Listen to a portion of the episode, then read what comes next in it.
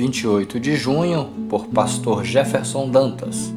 Uma igreja marcante na doutrina, parte 2. Todos os dias, no templo e de casa em casa, não deixavam de ensinar e proclamar que Jesus é o Cristo.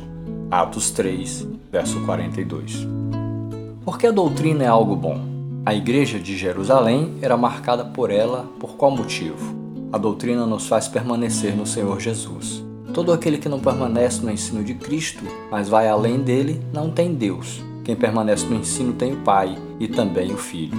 2 João 1, 9. A igreja primitiva ouvia os apóstolos enquanto ensinavam, mas isso não era algo passivo, era ativo. Eles persistiam. Um dos grandes perigos da igreja é permanecer estática ou olhando para trás. Temos que olhar para frente, ouvir e viver das riquezas de Cristo, que são inescrutáveis e intermináveis. O cristão deve caminhar não rumo ao entardecer, mas rumo ao amanhecer. Deveríamos considerar um dia perdido aquele em que não aprendemos nada novo e quando não penetramos mais profundamente na sabedoria e na graça de Deus. Por isso a doutrina é importante. A palavra de Deus é essencial para que uma igreja permaneça saudável. Viver a sã doutrina dá base para que a nossa vida como igreja cresça e tenha plena saúde.